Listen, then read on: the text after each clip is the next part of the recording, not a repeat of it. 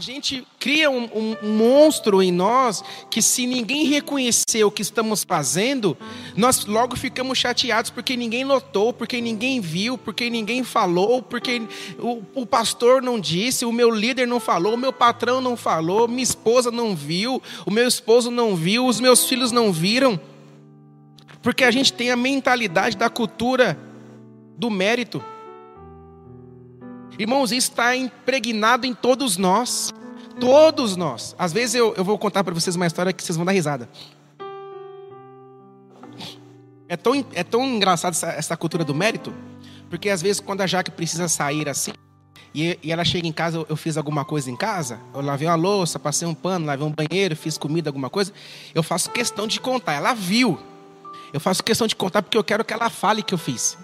É assim também com vocês, meninas? É coisa de homem. Homem bobo que faz essas coisas, né?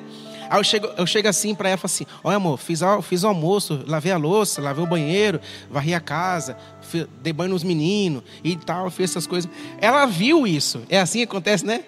Ela viu que eu fiz. Mas por que, que nós fazemos isso? Porque a gente quer receber o mérito. Porque a gente quer ter um, um reconhecimento, a gente quer ter uma, é, esse entendimento, falar, ah, legal, oh, servo bom e fiel. Fosse fiel no pouco, sobre muito te colocarei.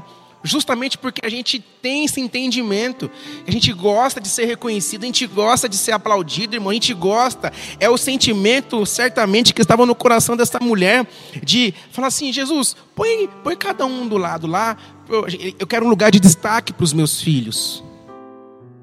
Irmãos, não há problema nenhum de nós sermos, nós desejarmos fazer algo para que as pessoas elas, elas, elas, elas achem legal, bonito. Mas o problema é quando a gente vive disso. O problema é quando a gente se escraviza, quando a gente fica é, dependente disto.